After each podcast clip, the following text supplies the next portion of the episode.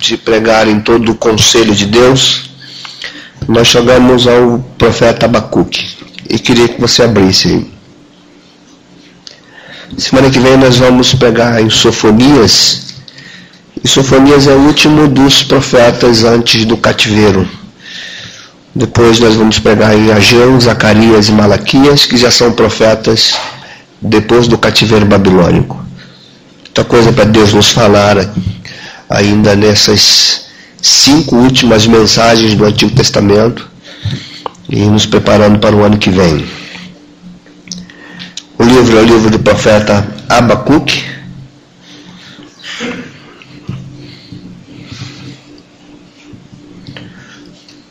Alguns dizem que o nome significa aquele que é abraçado por Deus. Nós vamos ler no primeiro capítulo do 1 até o 6. Eu tinha selecionado até o 4, mas vamos até o 6. Abacuque capítulo 1, versículos 1 a 6. Que diz assim: Sentença revelada ao profeta Abacuque. Até quando, Senhor, clamarei eu, e tu não me escutarás? Gritar-te-ei violência, e não salvarás. Porque me mostras a iniquidade e me fazes ver a opressão? Pois a destruição e a violência estão diante de mim, há contendas e o litígio se suscita. Por esta causa a lei se afrouxa e a justiça nunca se manifesta, porque o perverso cerca o justo e a justiça é torcida. Vede entre as nações, olhai, maravilhai-vos e desvanecei, porque realizo vossos dias obra tal que vós não crereis quando vos for contada. Pois eis que suscito os caldeus, nação amarga e impetuosa que marcham pela largura da terra para apoderar-se das moradas que não são suas. Senhor Deus, nós nos debruçamos sobre a tua palavra com o nosso coração quebrantado, aberto. Tira de nós toda altivez, todo, toda pretensão humana Coloca-nos no nosso devido lugar e mostra-nos a Ti no Teu santo trono, soberano como Tu és. Fala-nos como Tu tens nos falado. Ensina-nos os Teus caminhos e nós conheceremos. Atraia-nos para Ti.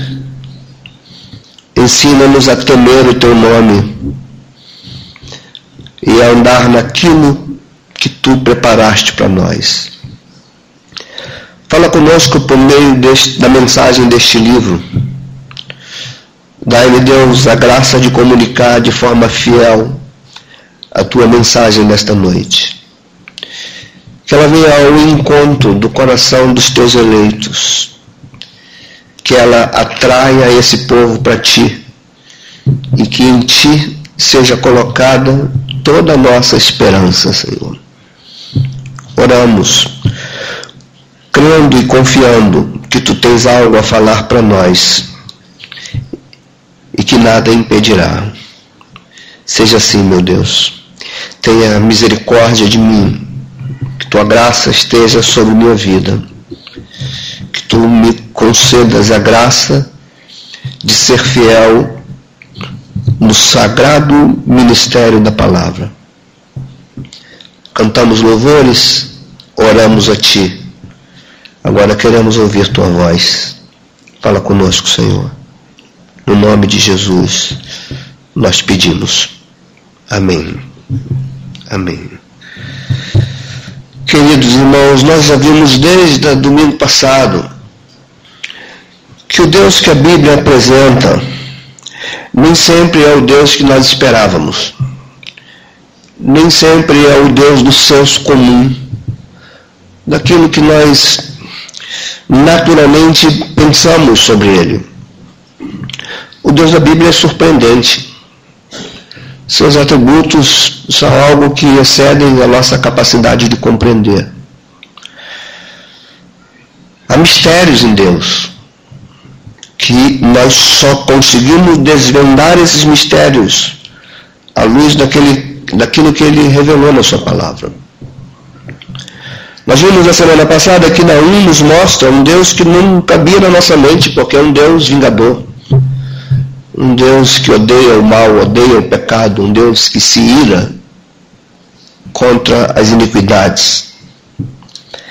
Abacuque não fica muito longe disso, ele também nos mostra a natureza de Deus tal como a gente não temos uh, o hábito de entender. Não fomos doutrinados desta forma. O que nós temos em Abacuque não é uma profecia diretamente para um povo. Naim falava contra Nínive, falava para Judá. Abacuque fala diretamente com Deus. O livro de Abacuque é um diálogo. Um diálogo do profeta com seu Deus. O diálogo de alguém cujo coração estava intrigado. O coração abrigava questionamentos. Um coração de um homem que não entendia muita coisa. E que por, por isso ele questionava Deus, indagava com Deus, arrazoava com Deus, como profeta que era. Desde o início da criação que nós somos tentados a duvidar da bondade de Deus, a duvidar da soberania de Deus, da integridade do Senhor. Às vezes, nós somos bombardeados com conceitos do tipo: se Deus é todo poderoso, por que, que ele não detém o mal? Se Deus é amor, por que, que ele permite o mal? Se ele permite o mal, ele não é um Deus de amor. Se ele não detém o mal, ele não é um Deus todo-poderoso. A questão é que as Escrituras nos ensinam que Deus existe, que Deus é todo-poderoso, que Deus é amor e que o mal também existe. Para que a gente ainda fique mais intrigado, as Escrituras nos ensinam que às vezes o mal triunfa. O mal parece sair ganhador. Antes de entrarmos na crise do profeta, vamos indagar nós mesmos. Imagine se você buscasse o coração de Deus, colocasse diante de dele todas as coisas difíceis e ruins que você tem vivido. Imagine que você fale com Deus e pergunte, como Abacuque perguntou, até quando, Senhor? Agora, imagine se a resposta de Deus for da seguinte forma: está assim, mas eu vou agir e o que eu vou fazer pode tornar as coisas piores do que você imagina. Como você reagiria? É isso que está diante dos nossos olhos, aqui nesse livro de três capítulos. Um profeta intrigado, que questiona Deus e cuja resposta de Deus faz ele entrar numa crise ainda maior. Nós temos nos dois primeiros capítulos de Abacuque um diálogo, onde Abacuque apresenta o seu lamento e Deus apresenta a sua resposta. Abacuque apresenta o segundo lamento e Deus envia a sua segunda resposta. O capítulo 3, então, é o resultado desse diálogo na vida de Abacuque e ele expressa o resultado desse diálogo com Deus em forma de um salmo, de um hino, de uma adoração que está no capítulo 3. Por conta disso, alguns estudiosos afirmam que Abacuque era de linha levítica, por conta do caráter adorador do capítulo 3 deste livro. Mas nós não temos como comprovar isso. Qual é o contexto de Abacuque? Em Naum, nós vimos o poderio da Assíria. Vocês lembram disso? Vocês estavam aqui comigo domingo. Em Naum, nós vimos que havia um grande poder mundial, que era o Império Assírio e que Deus usava o profeta para dizer que a ira dele ia recair sobre essa nação poderosa. Na época de Abacuque, a profecia de Naim já havia se cumprido. A Síria já havia sido destronada, mas uma outra nação poderosa tinha surgido. Os babilônios. Foram eles que destruíram a Síria. Eram eles aqueles que estavam sendo levantados do norte. Uma nação que séculos anteriores ninguém esperava que se levantaria. As grandes nações eram o Egito, era Moabe, era a Síria e tantos outros. E Babilônia era apenas um pedacinho pequeno. Essa nação foi crescendo, crescendo, devorando outras nações, e era ela que estava agora diante de Judá. Então a gente entende que Abacuque provavelmente esteja profetizando no período de Jeremias. Ele profetiza para Judá e ele fala dos caldeus. Então, esse, qual é a mensagem dele? Como eu já falei para vocês, o livro vai se desenrolar num diálogo nos dois capítulos. É fundamental que a gente entenda esse diálogo para a gente entender a resposta, a consequência desse diálogo no capítulo 3, porque aí nós poderemos tirar as lições desse livro para a nossa vida e as devidas aplicações para o nosso dia a dia. O pano de fundo é de extrema importância o poderio babilônio e como estava Judá, Judá de Abacuque. Como estava essa nação? Essa nação estava debaixo de impiedade, debaixo de idolatria, de injustiça, e é isso, à primeira vista, é isso que Abacuque questiona Deus. Abacuque faz o primeiro lamento dizendo: Até quando terei que ver a violência na minha frente, Senhor? Até quando eu terei que me deparar com a injustiça? Até quando meu coração se entristecerá a ver o pobre sendo massacrado, a ver os juízes sendo subornados, os profetas profetizando mentira, os sacerdotes se vendendo? Até quando, Senhor? Até quando eu conviverei no meio de um povo que negou e que quebrou a tua aliança? Reparem, Abacuque não está falando do povo, Abacuque está falando para Deus. É importante que você veja esse primeiro lamento aí no texto que nós abrimos. Vem comigo para os versos 2, no capítulo 1, até o 4. Veja se você consegue perceber aqui um coração inquieto. Como se você como fiel homem de Deus, mulher de Deus, chegasse para Deus hoje e falasse Senhor, até quando a tua igreja vai trocar a ti por espetáculos? Até quando a tua palavra vai ser negociada? Até quando a fé vai ser um objeto de mercado? Até quando serão corrompidos os líderes, aqueles que proclamam tua palavra? Até quando o teu povo será ganancioso? Até quando o teu povo vai buscar a ti para ter mais coisas materiais? Até quando eu vou conviver num povo que sacrifica, sacrifica a sua espiritualidade em prol das coisas materiais? Até quando vou conviver com um povo que tem, a, que tem a ti como um objeto utilitário? Até quando? É isso que o profeta está questionando. O primeiro questionamento dele é sobre o povo de Judá, o povo da aliança. E ele diz assim no verso 2: até quando, Senhor, clamarei eu e tu não escutarás? Gritar-te-ei violência e não salvarás. Porque me mostras a iniquidade, me fazes ver a opressão.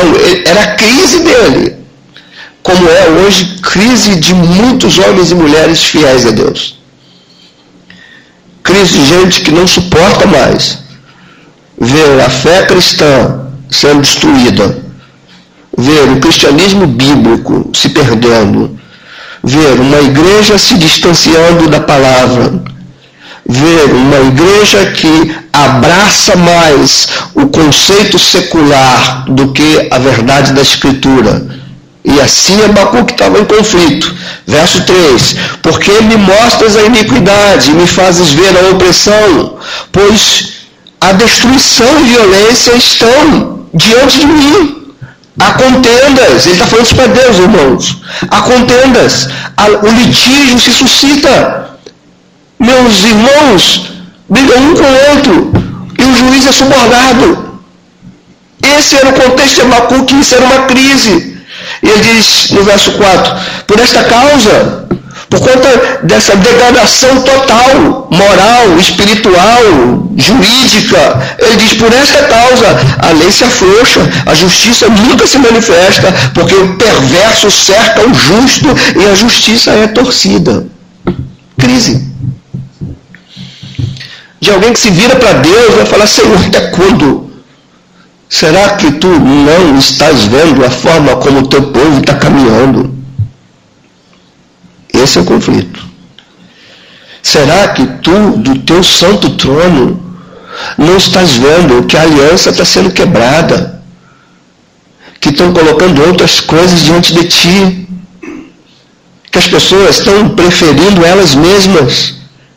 Que há ganância, há disputas, há individualismo, Será que tu não estás vendo que a religião é falsa? Que o culto é falso? Que está tudo por água abaixo? Como se Deus tivesse perdido o controle do seu próprio povo. Como se Deus estivesse inerte. Como se Deus estivesse incapaz. Como se Deus estivesse sendo surpreendido. E ele está questionando até quando, Senhor? Eu vou clamar e tu não vais ouvir. Até quando tu vais permitir que isso continue assim? Eu sou profeta na tua casa. Eles não querem ouvir os profetas. Até quando? Uma crise. A resposta de Deus foi surpreendente. A resposta de Deus não foi a resposta que Abacuque queria ouvir. Às vezes, irmãos, aquilo que Deus nos responde não é aquilo que queremos ouvir. Mas Deus, Ele não se ajusta a nós. Ele não se deixa adequar àquilo que nós achamos que Ele tem que fazer ou aquilo que Ele tem que ser. Ele é aquilo que Ele é. Ele é soberano e tem domínio sobre tudo. A resposta foi, no mínimo, intrigante. Ou seja, o Senhor diz para ele que trará terrível juízo sobre aquele povo. Deus fala para Abacuque, permita-me parafrasear aqui, é como se Deus falasse para Abacuque, eu estou vendo, nada está fora dos meus olhos. Essa injustiça eu vou por fim. Mas sabe como é que eu vou fazer isso, Abacuque? Eu vou enviar uma nação mais ímpia do que essa. Eu vou enviar os babilônios. Eu vou enviar os caldeus. Eles são idólatras. Eles não conhecem o Deus que vocês conhecem. Eles adoram outros deuses. Eles são sanguinários. Eles destruíram a Síria. Eles não pouparão ninguém. Imagina se você ouvisse uma resposta dessa de Deus. Abacuque entra numa segunda crise. Veja os versos 6, o que, que ele diz, a resposta dele no verso 6. Olha o que ele diz, a resposta à, à inquietação de Abacuque, ele responde assim, eis que suscita os caldeus,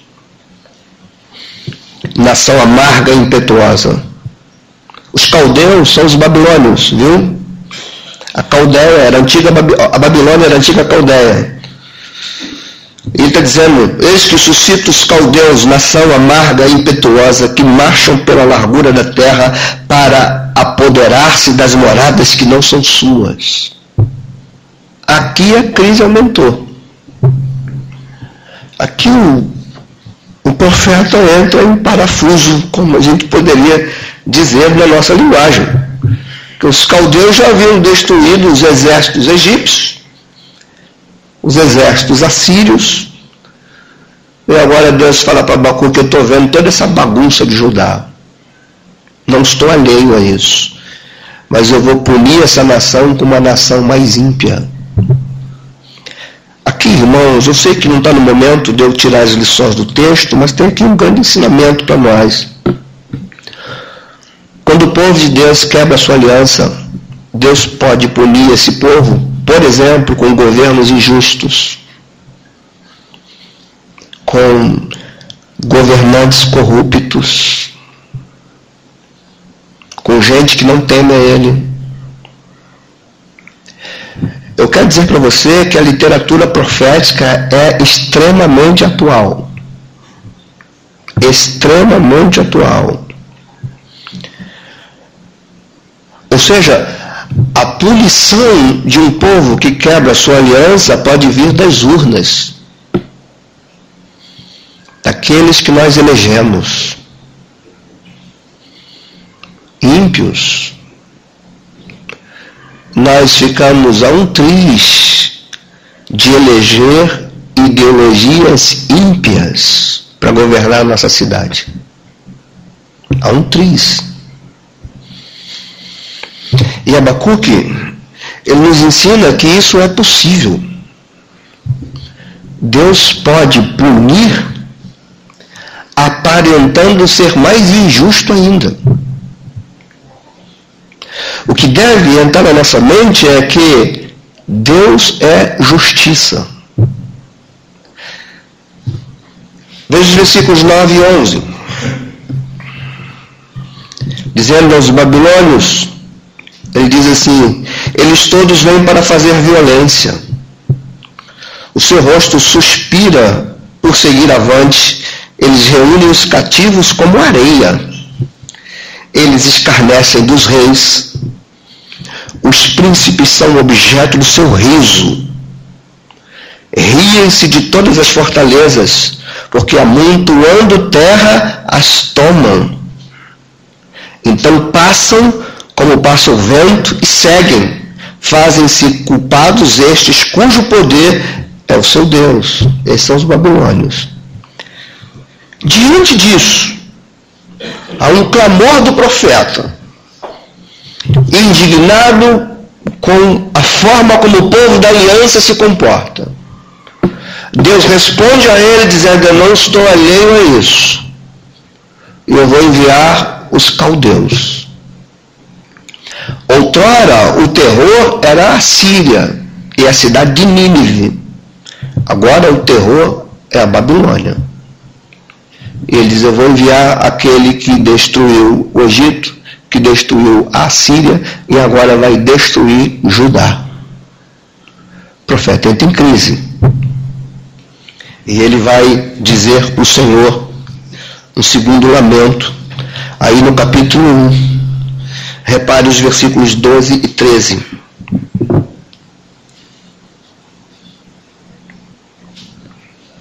Ele diz assim: é o profeta falando agora. Não és tu desde a eternidade, ó Senhor, meu Deus, ó meu santo. Repare o tom aqui de agonia, de conflito desse profeta, de intriga interior não morreremos. Ó Senhor, para executar juízo, puseste aquele povo. Tu, ó rocha, o fundaste para servir de disciplina. Tu és tão puro de olhos que não podes ver o mal. Olha a visão que esse homem tem de Deus. Tu és tão puro de olhos que não podes ver o mal e a opressão não pode contemplar. Por quê? Pois tu toleras os que procedem perfidamente e te calas quando o perverso devora aquele que é mais justo do que ele. Em outras palavras, o profeta está dizendo: Senhor Deus, eu não estou entendendo. Tu és santo, tu és puro de olhos. Como tu podes enviar um povo mais ímpio para punir o povo com quem tu tens aliança. Como tu podes fazer isso. Resposta de, do, de Abacuque diante da primeira resposta de Deus. Ele indaga Deus, Deus responde. A resposta de Deus o deixa mais perplexo ainda. Por quê? Porque o profeta contemplou aquilo que aos olhos dele não poderia ser possível. O que não poderia ser possível e o que o Senhor está dizendo que iria acontecer? O mal iria triunfar. O profeta vai dizer, não pode. Como pode o mal triunfar? Se tu és santo, se tu és amor, se tu és todo-poderoso, como o mal pode triunfar? Como a opressão pode aumentar mais ainda? Como pode tu polires a iniquidade do teu povo com um povo mais iníquo do que ele? A contradição em ti, Senhor. Eu penso que às vezes nós já passamos por esses conflitos. Porque nós temos uma ideia de Deus segundo aquilo que nós queremos que Ele seja e aquilo que nós queremos que Ele faça. Mas aqui, irmãos, nós estamos diante de algo que Isaías falou. Isaías disse sobre Deus: Meus pensamentos são mais altos do que os seus, os meus caminhos são mais elevados do que os teus. Paulo já dizia: a profundidade da riqueza do conhecimento de Deus. Quem conheceu a mente do Senhor? Quem pôde lá ser o seu conselheiro? São conflitos, intrigas. Ele vê o triunfo do mal. Isso leva o profeta a um pessimismo. Nós estamos diante de um homem em crise. E quando fala com Deus, a crise aumenta. O medo, o fato de contemplar e ouvir do próprio Deus que o mal ia triunfar. Eu creio, irmãos, que nós não estamos acostumados em ouvir coisas parecidas com essa. Mas desde o final do ano passado, que Deus inclinou, inclinou meu coração para pregar todo o conselho dele para a igreja. Eu tenho procurado fazer isso. Para a gente entender o Deus da Escritura e destronar o Deus que nós queremos que exista na nossa mente. Que o Deus da Escritura esteja entronizado na nossa mente, no nosso coração. Esse segundo lamento, esse segundo lamento mais forte, mais é, é, intrigante do profeta, Deus responde também. Há uma segunda resposta de Deus. Como que Deus responde a esse segundo lamento? A resposta de Deus faz o profeta esperar. Veja comigo o capítulo 2, versículos 1, 2, 3 e 4. Ele diz, depois dele se lamentar diante de Deus, ele diz, por-me-ei na minha torre de vigia Colocar-me-ei sobre a fortaleza e vigiarei para ver o que Deus me dirá. Que resposta eu terei à minha queixa? Então ele estava se queixando. Verso 2 está a resposta. O Senhor me respondeu e disse: Escreve a visão, grava sobre as tábuas para que possa ler até quem passa correndo. Porque a visão ainda está para cumprir-se, no tempo determinado. Mas se apressa para o fim, não falhará. Se tardar, espera-o, porque certamente virá, não tardará. Eis o soberbo, sua alma não é reta nele, mas o justo viverá pela fé. A resposta de Deus a Abacuque se tornou um divisor da igreja. Frase que impactou Paulo, que impactou Lutero, que impactou João Calvino, que nos impacta até hoje. O que, que o Senhor responde a Abacuque? O Senhor diz: Abacuque, o que eu estou preparando está por vir. Eu punirei o mal. O justo que vive pela fé triunfará. Deus responde a Abacuque dizendo que aquele que triunfará será aquele que confia em Deus em meio às calamidades. Será aquele que continua crendo na soberania de Deus, mesmo que aparentemente o mal esteja triunfando. Resposta de Deus para Abacuque: vocês serão diferenciados por confiar em mim, por confiar no Deus da aliança, mesmo que aos olhos de vocês o mal esteja triunfando, mesmo que a Babilônia esteja triunfando, eu vou punir as iniquidades da Babilônia, eu vou punir as iniquidades de Judá, mas assim como as águas cobrem o mar, toda a terra há de se encher do conhecimento da minha glória. É isso que ele responde a Abacuque. Ele vai falar cinco ais, respondendo a Abacuque.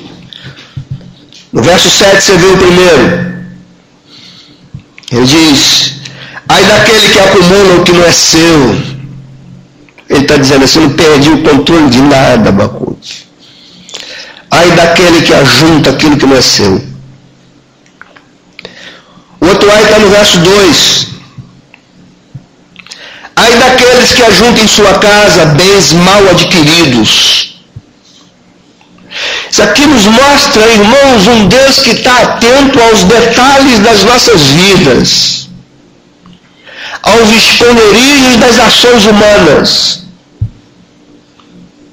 Deus responde a Abacuque dizendo: não há uma coisinha aparente e insignificante que seja que eu não veja. Nada passa sem que eu perceba. Então, segundo ai é: ai daquele que ajunta em sua casa bens mal adquiridos.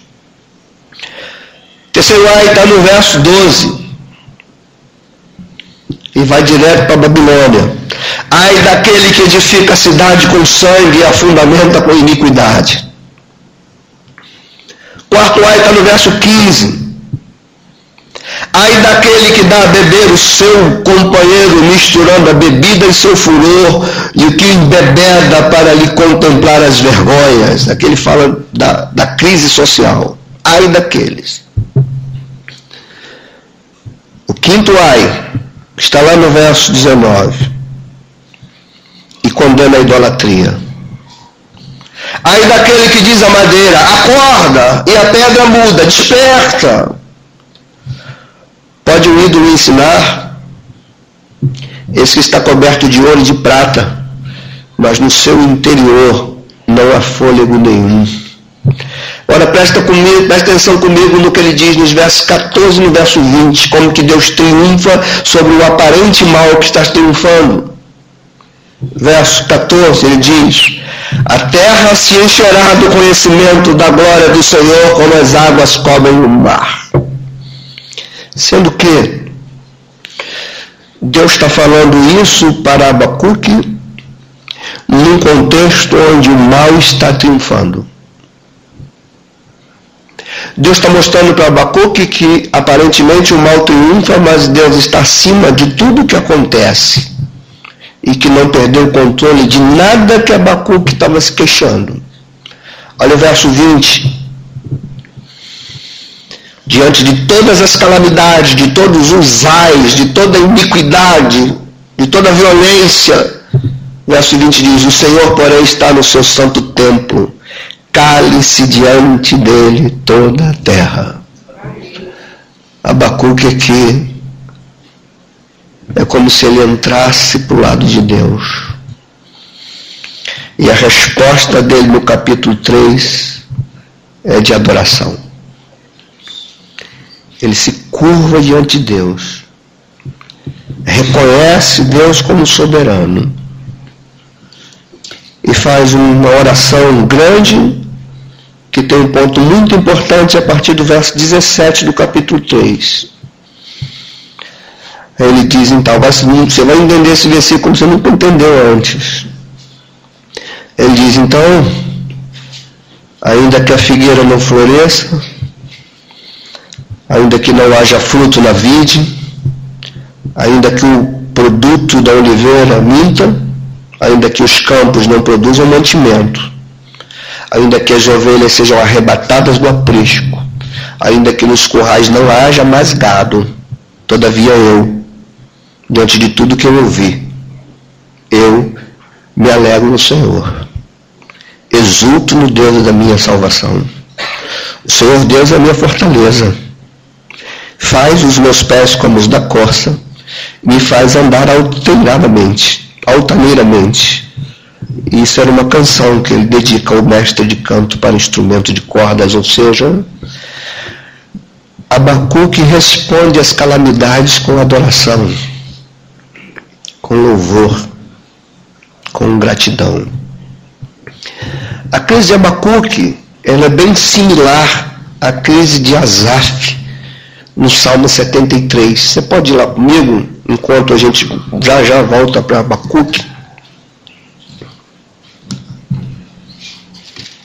Salmo 73. Veja a crise do salmista, a crise de Asaf. Preste atenção nisso. Ele diz: Com efeito, Deus é bom para Israel, para os de coração limpo. Aí depois ele vai começar a revelar o conflito dele. Preste atenção aqui. Quanto a mim, porém, Quase me desvalaram os pés, pouco faltou para que se desviassem os meus passos. Qual é a razão disso? Pois eu invejava os arrogantes. Ao ver a prosperidade dos perversos, para eles não há preocupações, seu corpo é sadio e médio, não partilham das canseiras dos mortais, nem são afligidos como os outros homens. Daí a soberba que os cinge, como um colar, e a violência que se envolve como um manto. Os olhos saltam-lhes da gordura do coração, botam-lhes fantasias.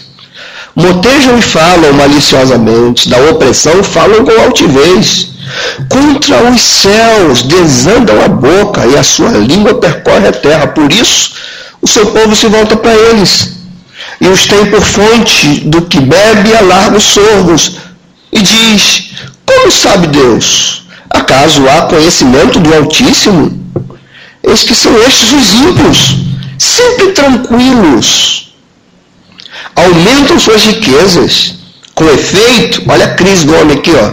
Com efeito, inutilmente conservei puro o coração e levei as mãos e lavei as mãos da inocência. Pois de contínuo sou afligido, a cada manhã castigado. Se eu pensar em falar tais palavras, aí teria traído a geração dos teus filhos. Em só refletir para compreender isso, achei muito pesada a tarefa para mim. Até, e aqui está o divisor do texto, até que eu entrei no santuário de Deus e ali atinei com o fim deles. Tu certamente os pões em lugares escorregadios e os fazes cair na destruição, como ficam de súbito assolados, totalmente aniquilados de terror, como um sonho quando se acorda, assim, ó Senhor, ao despertares, desprezarás a imagem, de, a, a imagem deles. Quando o coração se me amargou e as entranhas me comoveram, eu estava embrutecido e ignorante. Era como um irracional diante da tua presença. Todavia, estou sempre contigo.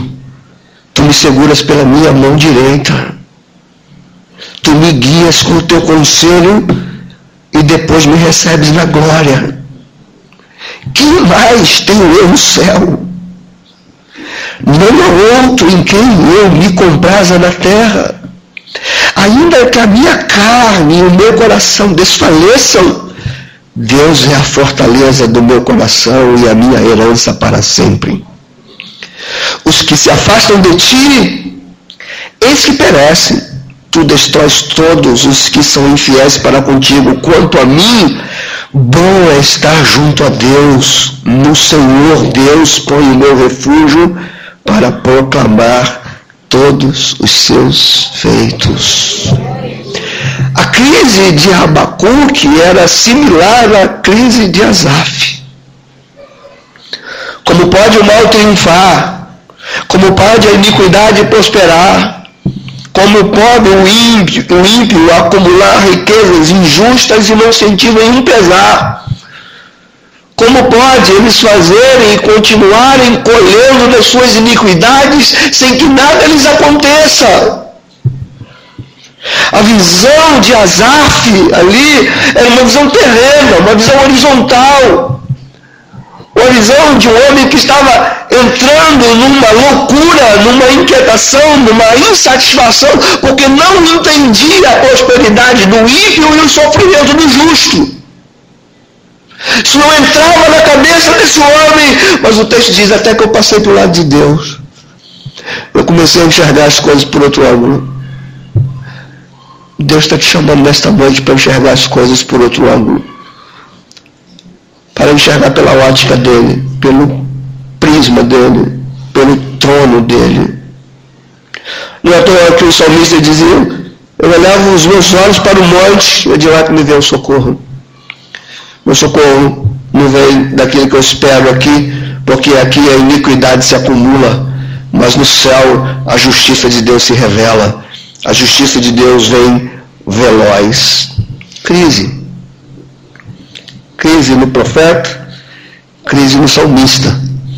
Aparentemente, o mal está triunfando. Se Deus é todo poderoso, por que não retém o mal? Se ele não retém o mal, é porque ele não é todo poderoso. Se ele é todo poderoso e permite o mal, então ele não é um Deus de amor que se ele fosse um Deus de amor, ele não permitiria o mal. Isso é o Deus da cabeça das pessoas. Ele fala para Abacuque assim, escreve a visão. Espera. Eu não perdi o domínio. Eu domino sobre todas as coisas. Mas eu vou te dizer uma coisa, Abacuque. O justo não vai viver pelo que tem. O justo não vai viver pelo que vê. O justo não vai viver pelo que sente. O justo vai viver por aquilo que ele crê. O justo vai viver naquilo que ele confia. Ou você confia em mim e entende que eu estou no governo, ou você se entrega a eles e vai ser levado junto. Que lições a gente tem desse livro simplesmente maravilhoso. O que, que esse livro nos ensina, além de tudo que já fomos, foi falado? Quando o Senhor diz, eu trarei vida para o meu povo e aflição para os meus inimigos e para o inimigo do meu povo. Espera Abacuque. O justo viverá pela fé. Talvez o que eu quero que você entenda aqui, irmãos, que aquilo que Abacuque ouviu de Deus, ele contemplou na sua vida. Quando ele diz assim, ainda que a figueira não dê fruto, a figueira de fato não deu fruto. Não era uma suposição, não era uma realidade. Ainda que não haja, não haja gado no curral, não havia mesmo. Ainda que não haja mais coisas para colher, não havia mesmo. Então, entenda esse, esses versículos tão conhecidos não como uma suposição, mas como uma realidade. Um fato. Não era, ainda se acontecer da figueira não dar seu fruto, não. É fato. A figueira não vai dar fruto, Abacuque. Os caldeus virão, destruirão Judá levarão Judá. Queridos amados do Senhor, em lugar nenhum da Escritura diz que o povo de Deus está livre das calamidades.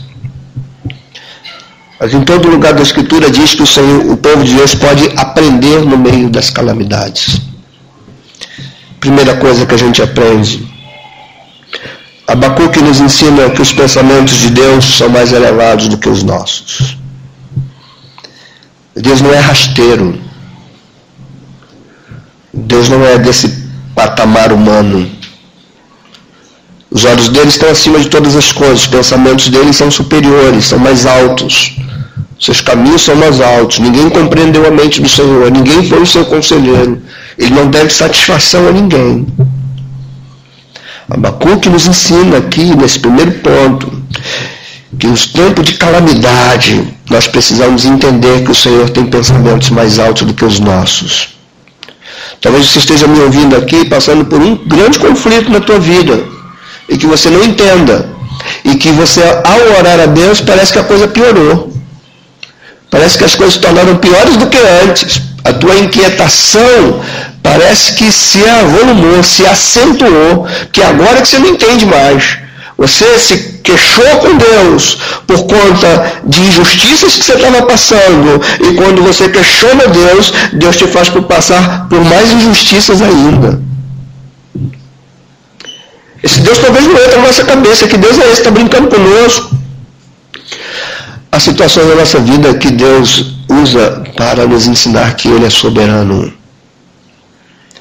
Que a nossa confiança nele não depende daquilo que nós estamos vendo mas de confiar no seu governo. Irmãos, como o povo de Deus precisa entender isso mais do que um discurso. Segunda lição. Abacuque nos ensina a viver por fé, a viver confiando no Senhor, mesmo que as circunstâncias sejam aparentemente contraditórias grande ensino desse livro. Irmãos, nós não estamos sendo doutrinados a pensar assim nos nossos dias. Cada dia que passa eu vejo um povo cuja confiança em Deus vai aumentando à medida que as coisas que você queria que acontecesse, aconteçam. Nós estamos num povo, diante de um povo que a confiança aumenta à medida que Deus responde do jeito que a gente quer. Estamos no meio de um povo, de uma geração, que quando Deus não responde do jeito que a gente quer, nós viramos as costas para Ele, ou procuramos outra igreja ou um outro lugar que vai nos apresentar o Deus que nos dê a resposta que nós queremos. Aí você vai ouvir gente falando assim, depois que eu vim para essa igreja, as coisas começaram a mudar para mim. Ou seja, Deus começou a ser aquilo que eu queria que ele fosse. A gente vê isso pelas televisões, irmãos. Abacuque está quebrando isso. Ou somos o povo de Deus, ou vamos ficar brincando de igreja. Abacuque nos ensina que nem sempre Deus responde às nossas orações do jeito que a gente quer que Ele responda. Abacuque nos ensina que a gente precisa estar atento ao que Deus respondeu e aquilo que Ele responder a gente se submeter. Nós também não estamos acostumados com isso hoje. Estamos acostumados a que Deus responda do jeito que a gente quer. Em lugar nenhum da Escritura há uma garantia que as nossas orações serão atendidas do jeito que a gente deseja lugar nenhum da Escritura. Jesus orou e o Pai negou a oração de Jesus. Pai, se possível, faça de mim esse cálice. Não. Deus negou o pedido de Paulo. Senhor, tira esse espinho da minha carne. Não. A minha graça te basta. Precisamos voltar ao Deus da Escritura. Se desejarmos crescer na fé, amadurecer como povo de Deus. Então, essa é uma grande lição. Nem sempre Deus responde aquilo que você deseja. Ou seja, busque a comunhão com Deus aberto para aquilo que Ele te fala. Não vá buscar o coração de Deus fechado naquilo que você quer ouvir. Porque Deus pode te responder e a resposta de Deus pode trazer mais conflitos, mas são respostas que no meio dos conflitos faz você confiar nele e viver pela fé.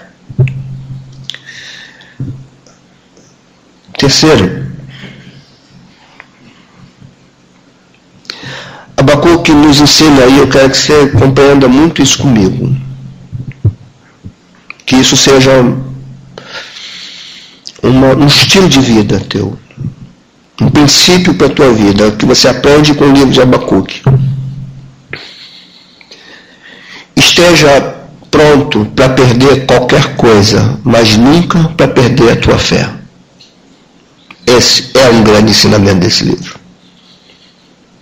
Esteja pronto, porque qualquer coisa desse mundo passa. Qualquer coisa. Bom emprego passa, saúde passa, nós somos esquecidos com o tempo. Envelhecemos, perdemos bens, perdemos entes queridos, lidamos com luto, com a perda, com falências. Então, o que é que Deus fala conosco aqui através desse livro? Saiba que no mundo você pode perder tudo, mas você nunca pode perder a tua fé. O justo viverá não pelo que acumula, o justo viverá pela fé, pela confiança em Deus. A gente vê isso com clareza no apóstolo Paulo, que diz para Timóteo assim: Eu combati o bom combate encerrei a carreira, mas guardei a fé. Paulo foi maltratado, perseguido, afligido, passou pelas maiores dificuldades da vida, mas antes de morrer ele fala isso para Timóteo: Eu guardei a fé, combati o bom combate, cheguei até o fim da minha carreira, Timóteo Perdi muita coisa. Alguns momentos estive sozinho, estive preso. Na prisão, eu pedi para você estar comigo, trazer os pergaminhos, porque todos haviam me deixado, todos haviam me largado. Timóteo, eu fundei igrejas que viraram as costas para mim. Tudo isso aconteceu comigo. Mas, Timóteo, eu guardei a fé. Por isso, Há algo me esperando que nada destrói. Há uma coroa de justiça que me espera. Abacuque nos ensina que tudo perece, mas que eu não posso perder a minha confiança em Deus. Porque as coisas daqui a traça come, a ferrugem destrói, os ladrões roubam. Mas as coisas de lá ninguém toca, porque está guardado. Para aqueles que amam a Deus, para aqueles que superam as calamidades, para aqueles que sabem passar pelas lutas olhando para o alto, para aqueles que superam as turbulências da vida crendo num Deus imutável, para aqueles que não duvidam de Deus quando a vida não sorri para ele, para aquele que continua confiando em Deus quando a conta bancária está alta e quando a geladeira não tem nada dentro. Continuem a confiar em Deus. Isso nos traz um, uma outra lição. Nossa esperança, irmãos, igreja do Senhor, Abacuque nos ensina isso. Nossa esperança não está, nem pode estar no fato do mundo se tornar mais justo. Abacuque reivindicou isso de Deus e o mundo se tornou mais ímpio. Nossa esperança, eu repito, não está no mundo se tornar mais justo, mas nossa esperança está na soberania de um Deus que governa sobre todas as coisas, sobre todas as situações da vida. Jamais haverá justiça que vem de um mundo caído. Por isso que passaram-se séculos até que Paulo escreveu: A justiça de Deus se revela no Evangelho. A justiça de Deus chama-se Jesus Cristo. Não há justiça em outro, não há justiça no mundo, não há justiça em governo. Bem-aventurado é aquele que faz do Senhor Jesus a sua justiça, o seu Senhor, o seu Salvador, a sua esperança. Desventurado é aquele que coloca a esperança no mundo melhor, fabricado por mãos iníquas. Abacuque diz: isto é impossível. Há uma outra lição que eu acho que cabe muito bem numa geração como a nossa. Falta de bens materiais, ao contrário do que muitos dizem, não é ausência de fé. Porque ele diz: a figueira não vai dar fruto, não vai ter gado no curral. A ausência de bens não é igual à falta de fé. Pelo contrário, a ausência de bens pode ser a maior prova da nossa confiança no Senhor. E Abacuque diz isso. Nós não confiamos no Senhor porque estamos fartos. Confiamos no Senhor, mesmo na escassez. Vale lembrar de Filipenses 3. Digo isso não porque fomos supridos, dizia Paulo, porque eu já aprendi a viver contente em toda e qualquer situação, seja de fartura, seja de escassez. Tudo posso naquele que me fortalece. Isso é Bíblia. Isso é fé cristã. Isso é o Deus da Bíblia. Última lição. O triunfo da nossa fé está em adorar a Deus, em louvá-lo, mesmo sabendo que as tragédias existem e estão presentes. Mesmo sabendo que as tragédias não é uma possibilidade, é um fato. Mesmo no meio das tragédias factuais, Abacuque nos ensina a adorar a Deus. Por isso que ele vai dizer, é, eu quero que você leia de novo comigo, versículos 17 a 19.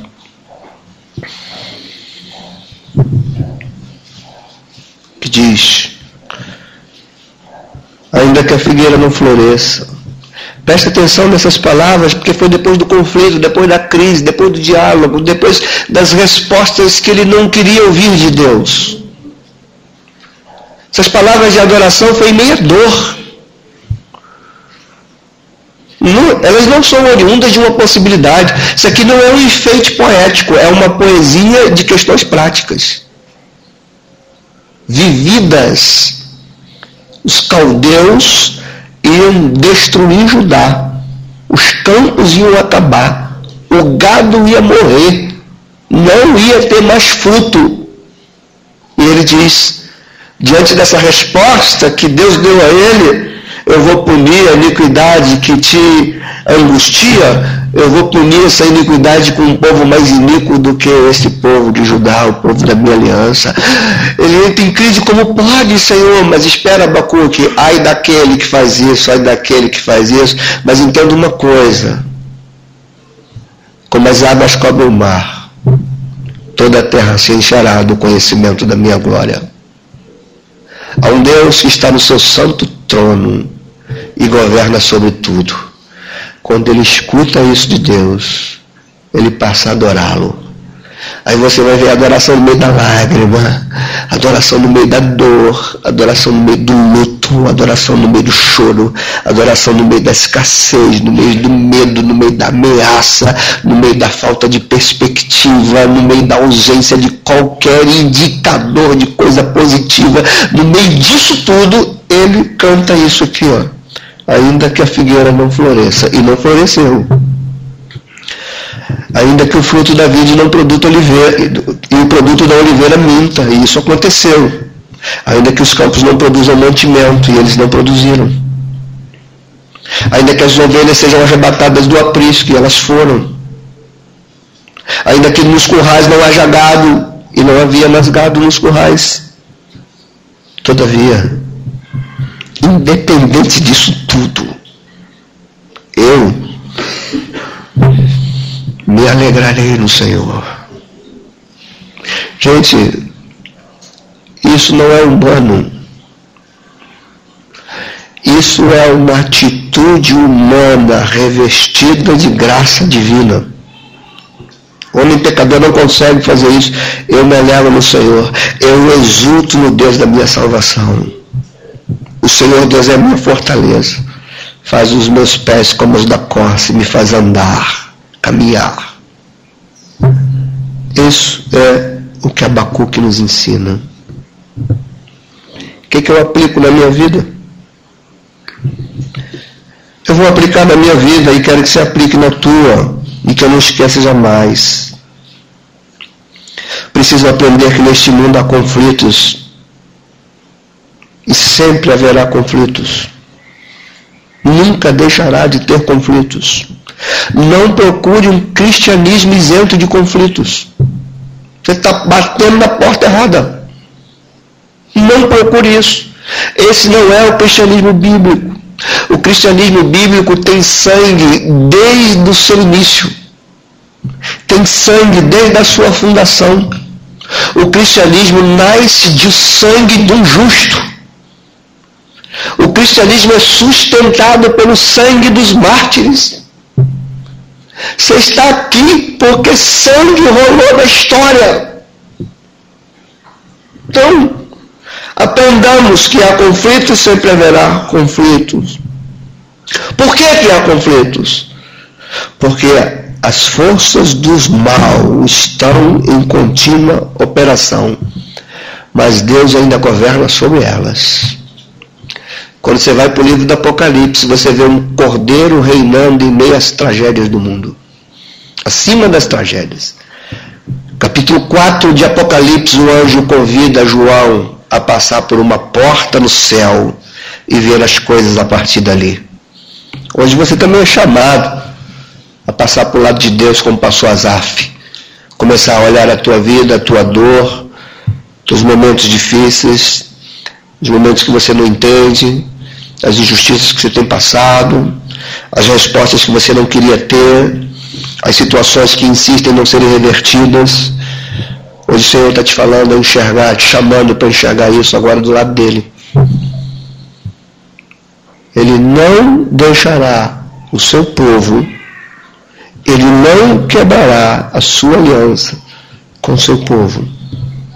Deus é soberano sobre tudo mesmo sobre o sofrimento, sobre a desigualdade, sobre a injustiça, sobre o prosperar iníquo, o prosperar ímpio.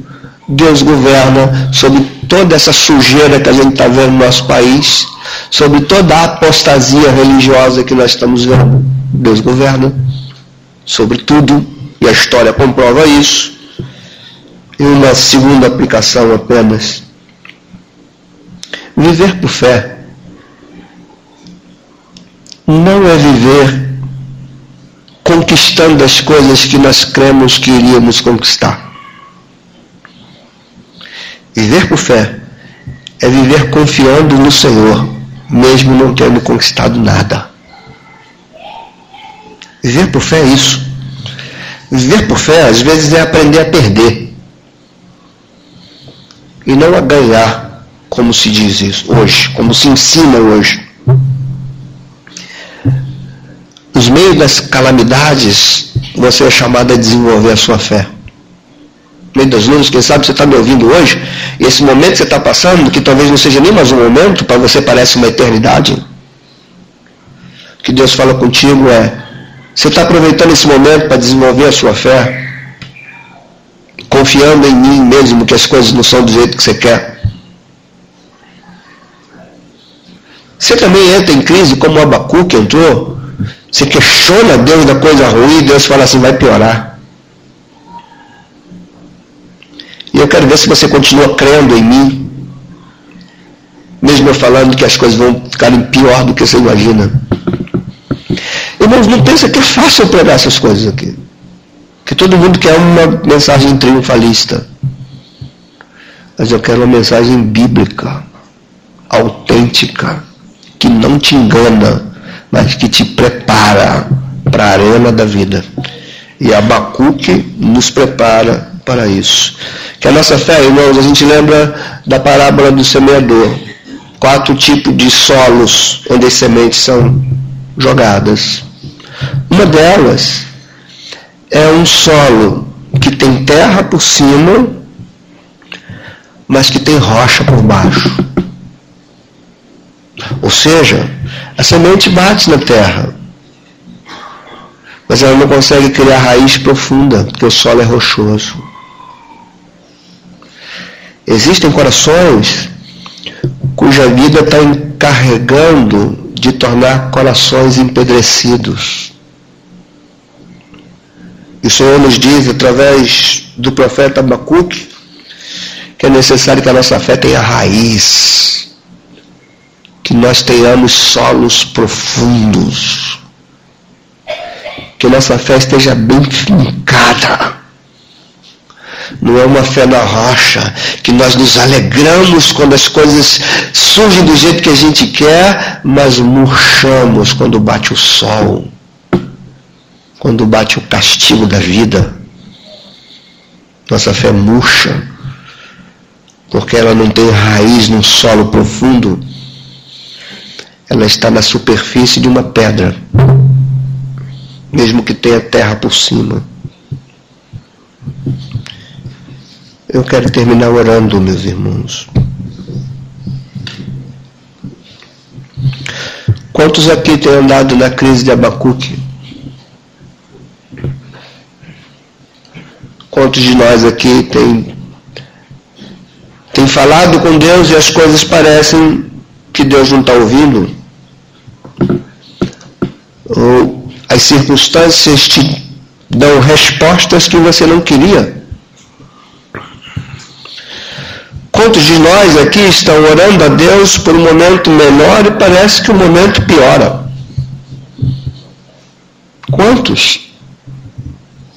Louvado seja Deus por esse livro, está na Bíblia. Ensinando essas coisas que estão nos roubando isso. Estão nos tirando mensagens como essa. A minha oração é para você que está na crise de Abacuque, que está na crise de Azaf.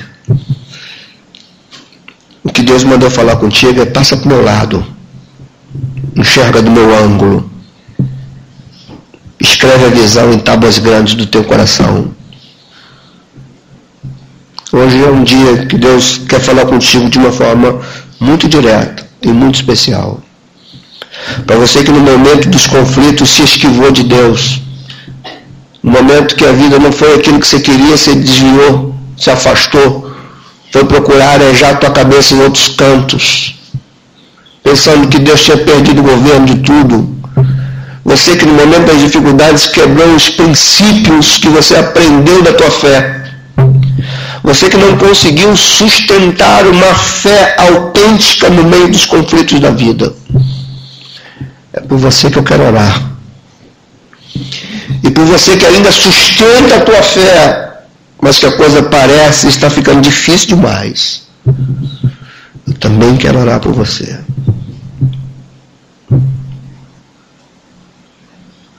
nesta noite, irmãos, de uma forma talvez não convencional a nós, eu quero te chamar para você tomar um passo de fé e sair do teu lugar e vir aqui.